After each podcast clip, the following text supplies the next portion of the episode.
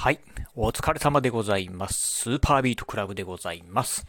この番組はですね、私現在40代半ば、絶賛中年親父なんですが、毎朝朝4時に起き、そして毎月20冊以上の本を読み、そしてそして1ヶ月300キロ以上走るというですね、超ストイックな私が一人語りする番組でございます。今日のね、お話はですね、もしかしてディズニーランドは日本にできていなかったかもっていうね、お話をしてみたいなと思います。えー、どうでしょう？このね、ラジオね、お聞きの方、ディズニーランド行かれた方ね、えー、まあ結構な方にいらっしゃるんじゃないでしょうか。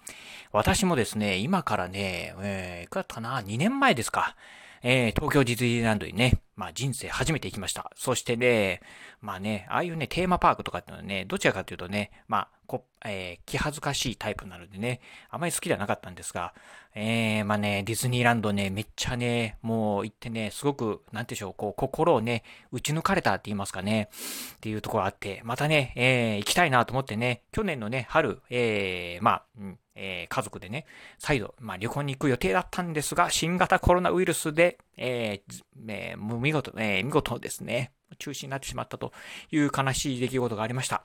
まあね、私のね、性格に言ってね、うちのね、長女も、まあ今ね、小学年生の長女なんですが、まあこの長女もね、すごくね、まあね、あまりね、心をね、開かない人間なんですが、そんなね、長女もね、すごくね、このディズニーランドね、気に入ったんで、まあ家族、まあ私とね、長女でね、まあ行ける日をね、すごくね、楽しみにしてたんですが、もうね、まあ行けなくて、そしてね、まあ、またね、コロナがね、まあ、この開けた時には、うん、収束した時にはね、行きたいなと思ってるディズニーランドなんですが、実は実は、ディズニーランド、もしかしたらね、日本にできていなかったかもっていうね、お話をしてみたいなと思います。えー、先日ですね、私ね、こういう本を読みました。エンタメの夜明け。ディズニーランドが日本に来た日っていうね、本を読みました。えー、映画のね、プロデューサーのね、馬場康夫さんっていう方がね、書かれたこの本なんですが、この中の本でね、こんなことね、書かれてたんですよね。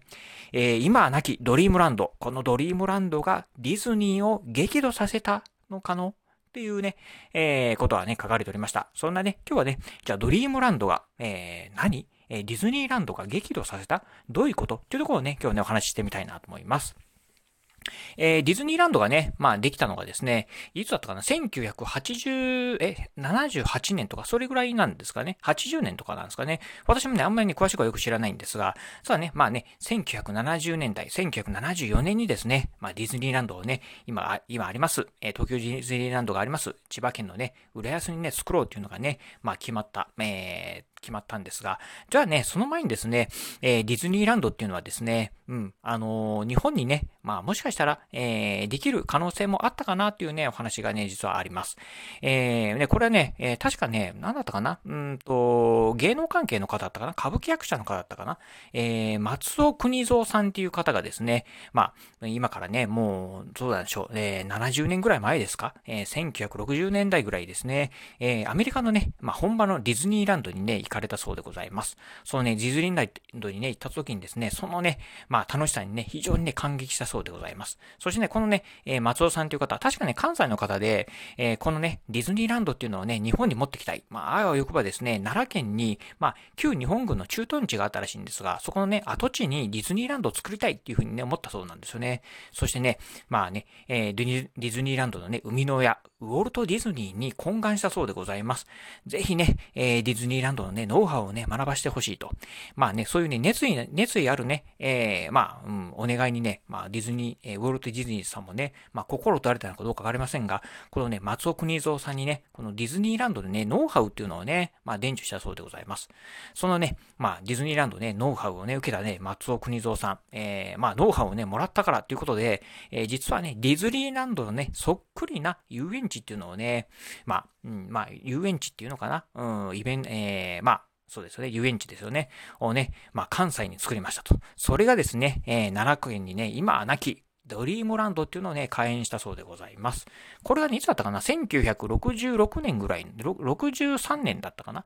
?60 年代のね、前半だったと思いますね。このね、えー、奈良県にドリームランドをね、開園したそうなんですが、実はね、それをね、知ったね、ウォルト・ディズニーさん、何勝手にね、あのー、人のね、ノウハウパクってね、えー、日本でね、作ってる、やがるんだっていうふうにね、激怒したそうでございます。そしてね、ウォルト・ディズニーさん、まあね、日本っていうのはね、なんてこう野蛮なとこなんだっていうふうにね、思ったそうなんですよね。ということでね、まあ、ウォルト・ディズニーさん自体はですね、確かね、1966年にね、お亡くなりになられてますんで、まあ、ただね、もしかしたらね、長生きしてるとですね、もう日本なんかねね、ディズニーランドなんていうのね、え、もう絶対作っちゃダメっていうふうにね、言ってたかもしれないですよね。うん、まあそんなね、ウォルト・ディズニーさん、まあ1900ね、先ほど言いました通り、66年にね、お亡くなりになられたんですが、その後ですね、まあこのね、ディズニーをね、まあ受け継いだ方々がですね、えー、日本にね、まあディズニーランドをね、えー、作ろうっていうね、まあ日本の方からね、そういうね、招致活動があったみたいなんですが、まあ、いくつかね、候補があったみたいですね。富士山のふもとのね、えー、ふもとと、あとね、今のね、えー、ディズニーランドがあります、千葉県の浦安。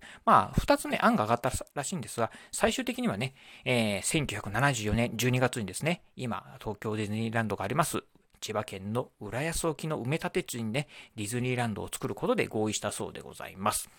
ということでね、まあもしね、これね、ウォルト・ディズニーさんがね、少しね、もう少し長生きしてたらですね、今のね、このね、浦安にね、あそこの東京ディズニーランド、東京ディズニーシーありますよね。あそこにですね、ディズニーランドがね、もしかしたらね、できてなかったかもしれないですよね。うん。